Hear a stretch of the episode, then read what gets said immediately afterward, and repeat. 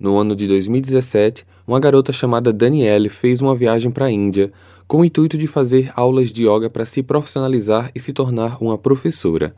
Contudo, na manhã seguinte de um dos maiores festivais da região, ela foi encontrada sem vida em uma área de campo deserta e os mistérios que envolvem esse crime parecem longe de terem uma solução.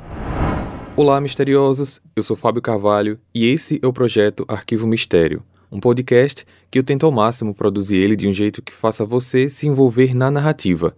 E para isso, eu conto com a participação de diversas pessoas, principalmente na simulação das vozes dos personagens. Siga a gente na plataforma de streaming em que você está nos escutando agora para receber notificação sempre que um novo episódio for lançado. Para ver as fotos do caso de hoje, basta seguir a gente no Instagram, arroba Arquivo Mistério. O roteiro de hoje é uma adaptação de um caso apresentado no canal Camille Bruna. É um canal de duas irmãs que fala sobre experiências pessoais de viagens pelo mundo, mas a Camila tem uma playlist com alguns casos misteriosos que envolvem viajantes, intercambistas que de alguma maneira tiveram ligação com a polícia por conta de algum crime ou mistério. O link do canal delas eu vou deixar aqui na descrição. Recados dados, vamos para o caso de hoje.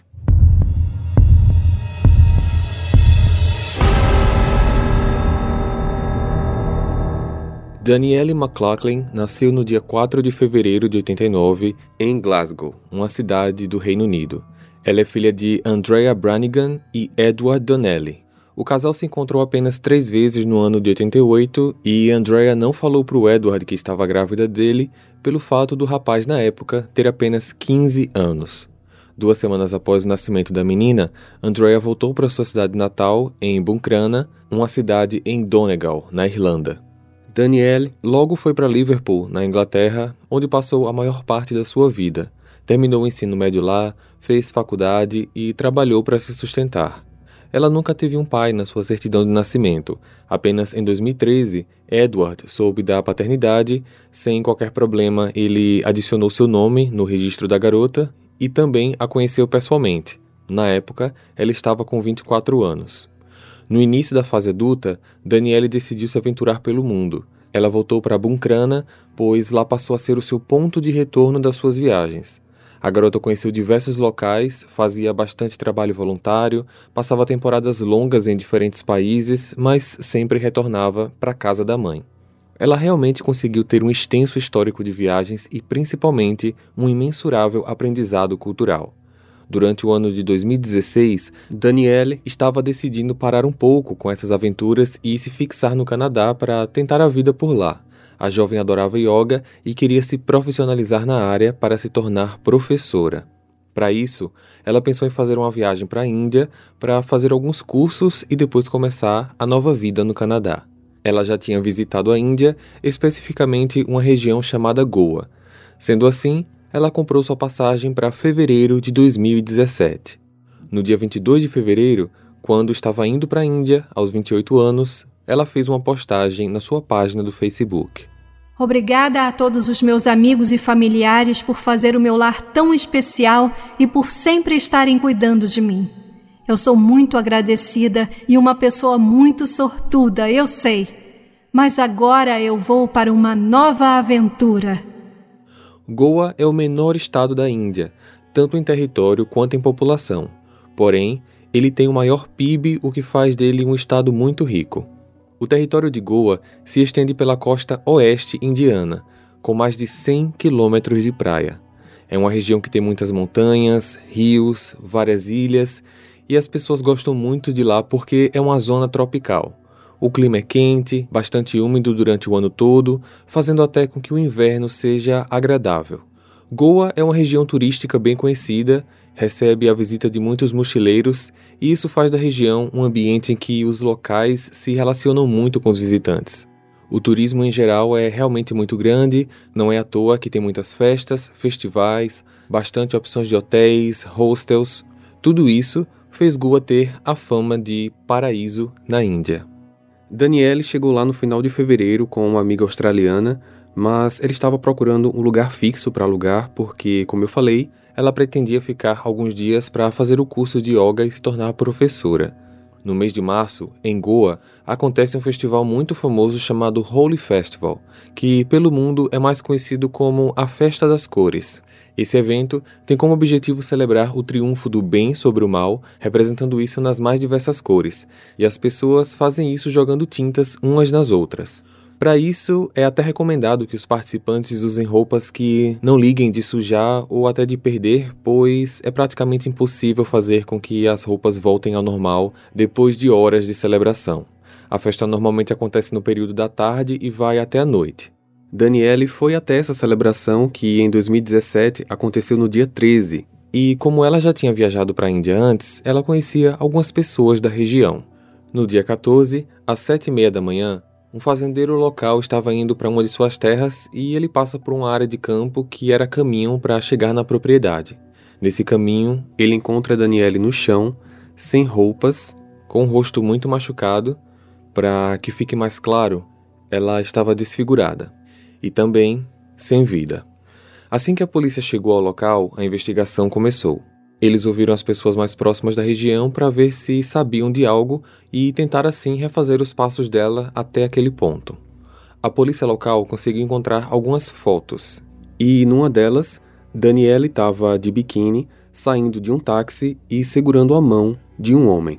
Esse homem foi identificado como o próprio motorista do táxi chamado Canar e logo se tornou um suspeito. Canar tem 37 anos, é casado, tem um filho pequeno e tinha mentido para a esposa dizendo que iria sair com alguns amigos. Quando interrogado, ele disse que não sabia do ocorrido, que ele tinha sim tomado algumas bebidas com ela durante a tarde do dia 13 no festival, mas que por fim ele deu carona para ela. Ele só estava segurando sua mão para ajudá-la a sair do carro. Ele disse também que a deixou no destino final por volta das 9h20 em um resort, que foi quando essa foto foi tirada. Depois disso, ele a viu se encontrar com um outro rapaz, subir na moto dele e ir embora. Após isso, Caná foi para casa. Sua esposa, que era o seu álibi, confirmou que ele realmente tinha passado a noite em casa, mas que não imaginava que ele tinha saído para beber ou se encontrar com garotas. Então, para a polícia, ele assumiu sim que tinha passado a tarde e parte da noite com ela, mas negou que tivesse a matado a polícia acabou liberando ele. Logo depois disso, saiu o relatório do exame legista no corpo de Daniele e foi constatado que ela tinha sido asfixiada. Ela ainda estava com algumas marcas no corpo, também tinha sido bastante machucada no rosto, parece que tentaram desfigurá-la com uma garrafa de vidro quebrada. Mas, apesar de tudo, existiam demais marcas no corpo que comprovavam que ela lutou pela vida. Além de tudo isso, foi confirmado que ela foi abusada sexualmente. A causa da morte foi dada como asfixia, ou seja, Daniele foi vitimada entre a noite do festival, dia 13, e a madrugada do dia 14. Com base no testemunho do taxista, os policiais chegaram em um outro suspeito chamado Vikat Bhagat. Vikat também era um local de 23 anos na época.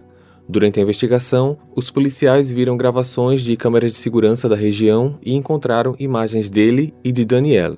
Ou seja, considerando as provas, ele parecia ser, então, a última pessoa que tinha visto a garota com vida. Vikat trabalhava como guia turístico, então ele tinha bastante contato com os visitantes, principalmente estrangeiros.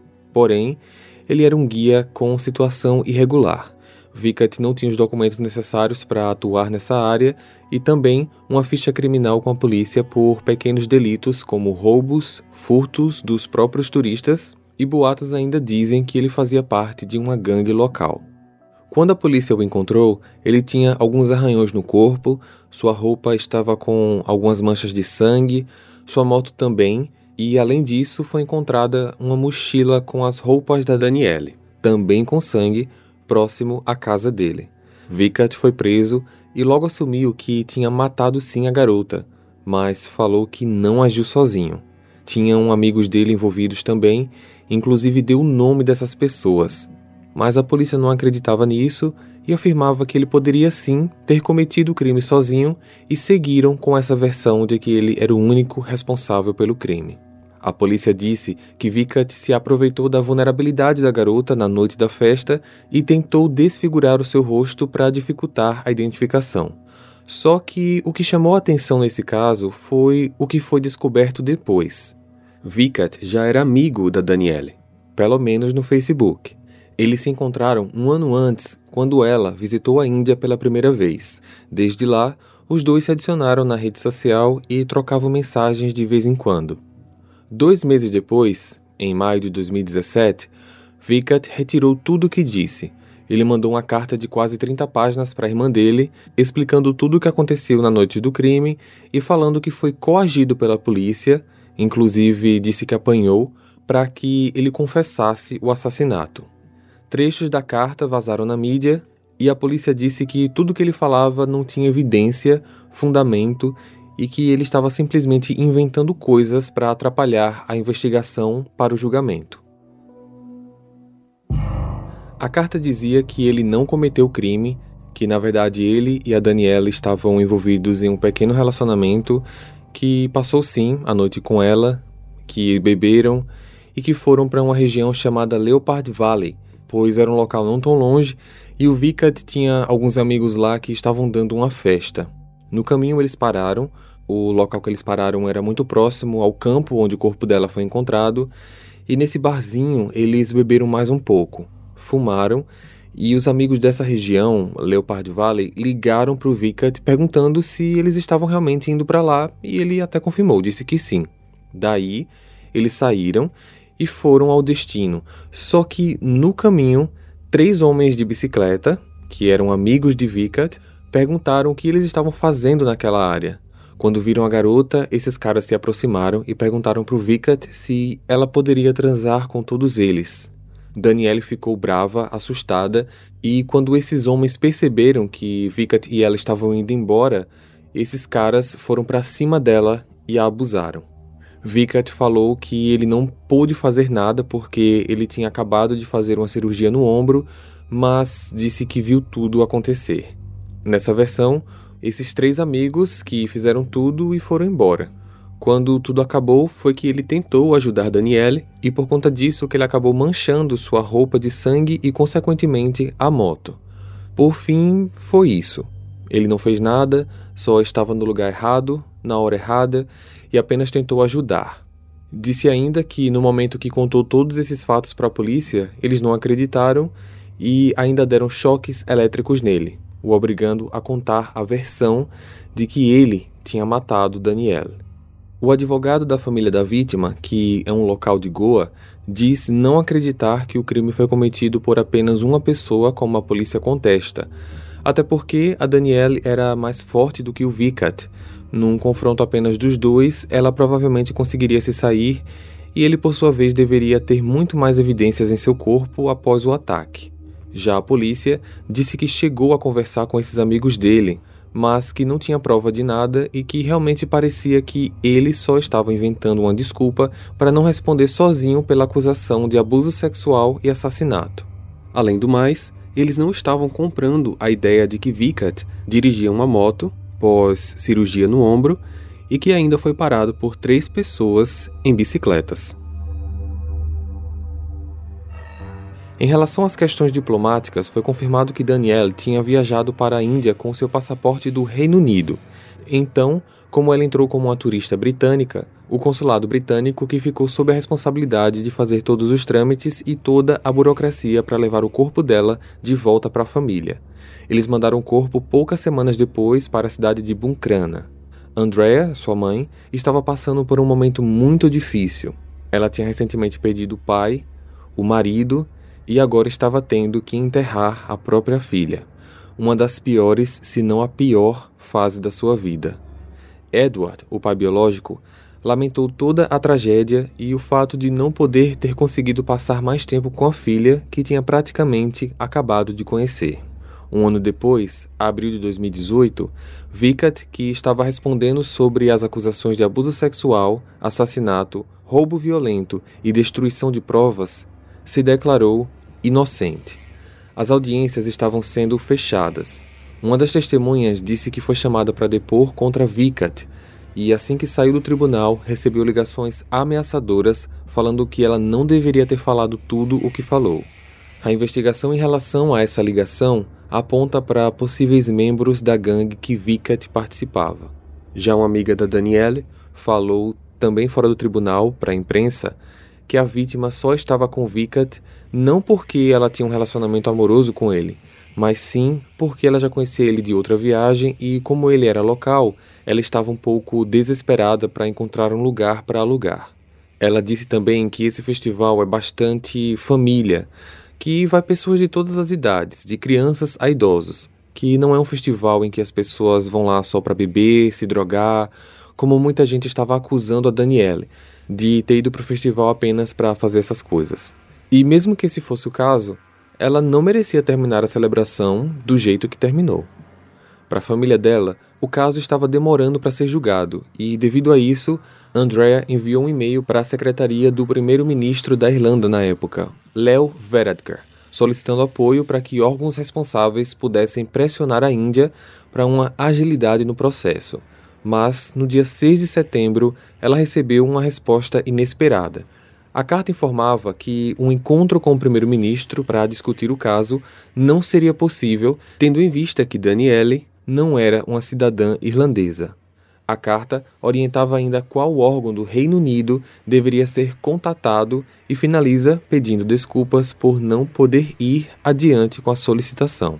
Isso chocou a todos porque Danielle era sim uma cidadã irlandesa. Na verdade, ela tinha a dupla nacionalidade: irlandesa por ser filha de Andrea, que é da Irlanda, e britânica depois que ela teve o nome do seu pai, que é britânico, adicionado em seus registros. O fato dela ter usado o passaporte britânico para entrar na Índia não fazia dela menos irlandesa. Um dia depois dessa repercussão, o governo irlandês enviou uma nota oficial ao site donegalwomen.ie, que é um site oficial do condado de Donegal, direcionado ao público feminino com assuntos em geral, e a nota dizia o seguinte: O primeiro-ministro está ciente das circunstâncias trágicas que cercam a morte da cidadã irlandesa Danielle McLaughlin e estende suas mais profundas condolências à família. A carta recebida pelo departamento indicava que Danielle estava viajando com um passaporte britânico, levando os funcionários que lidavam com o assunto a concluir que Danielle era cidadã britânica. Esta foi a base sobre a qual o escritório avisou a família que o assunto seria tratado de maneira mais apropriada pelas autoridades britânicas. Tendo agora esclarecido os fatos que cercam este caso, o departamento pode confirmar que os serviços consulares do Departamento de Relações Exteriores e Comércio serão prestados à família de Daniel conforme apropriado. O departamento lamenta sinceramente o mal-entendido que surgiu neste caso. Depois disso, Leo Varadkar e Andrea tiveram uma reunião na qual ele novamente pediu desculpas pelo mal-entendido e fez promessas de acompanhamento do caso. A polícia da Índia diz que tem provas suficientes para a condenação de Vikat e afirma que foi apenas uma pessoa que fez tudo isso. Que essa história de polícia corrupta, de esconder os crimes e esse tipo de coisa que eles têm fama não é verdade e que eles têm investigado tudo da melhor maneira possível. Essa situação de fama de polícia corrupta deve-se ao seguinte fato. Danielle não foi a única britânica que viajava de férias em Goa e acabou sendo morta dessa maneira. Em 2008, uma outra britânica de apenas 15 anos que tinha ido para lá passar as férias com a família foi encontrada sem vida na mesma cidade.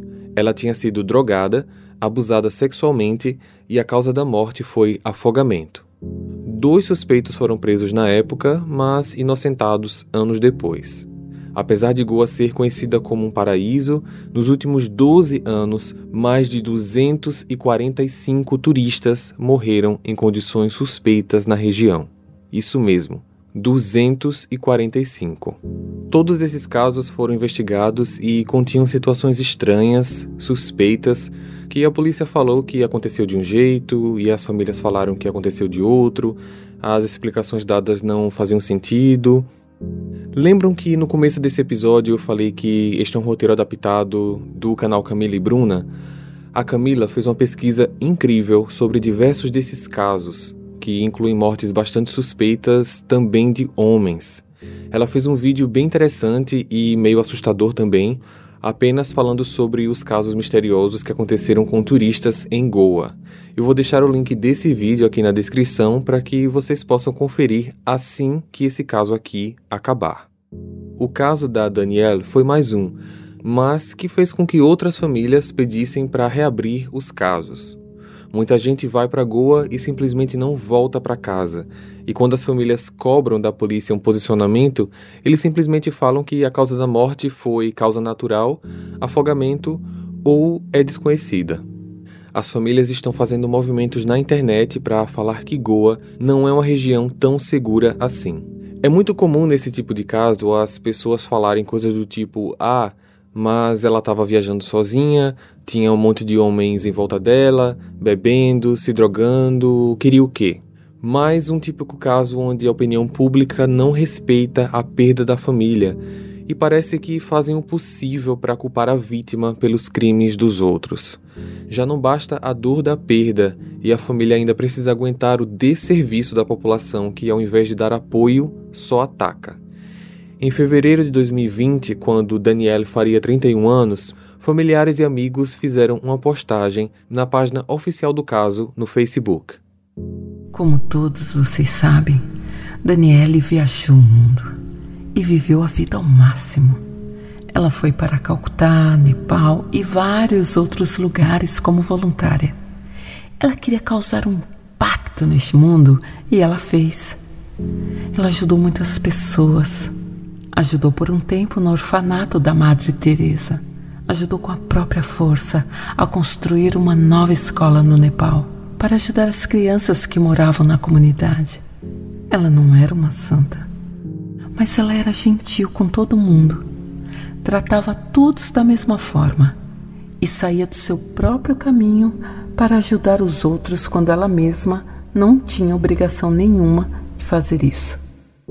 E eu particularmente já vi esse tipo de opinião aqui em casos que eu já apresentei aqui no canal, onde a vítima acaba sendo apontada como culpada, como o da Grace Millane, que se encontrou com um rapaz no Tinder enquanto fazia uma viagem para Nova Zelândia, ou o caso da Fallon Fridley, quando algumas pessoas culparam a mãe por deixar a filha com uma babá porque ela precisava trabalhar, ou em casos até de violência doméstica, como o da Caroline Crouch. Você sabe que eu não costumo dar minha opinião aqui nos casos, mas eu tenho que aproveitar esse espaço e dizer aqui uma coisa para vocês. Isso não é justo. E eu vou fazer das palavras da Camila as minhas. Todo mundo é ser humano. Ninguém faz só coisa boa e ninguém faz só coisa ruim. A própria família dela disse que ela não era uma santa, mas é claro que ela fazia muito mais do que muita gente que por exemplo, fica julgando na internet. Ninguém merece passar pelo que a Daniela e outras pessoas passaram. Quando alguém comete um crime como esse, a culpa não é da vítima. O mínimo que as vítimas merecem é respeito. Se a gente não tem nada bom para falar, a gente fica quieto. A população de Goa ergueu um santuário em memória da Daniele, onde o corpo foi encontrado.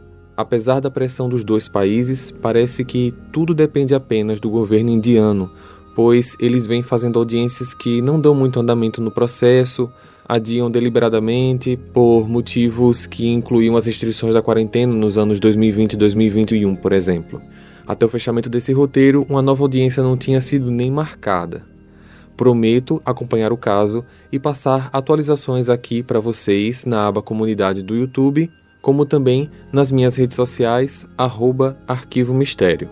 Atualmente, fazem cinco anos desde que o crime aconteceu e a família, na Irlanda, aguarda de mãos atadas a conclusão do caso que aparentemente só pode ser resolvido pelo governo da Índia.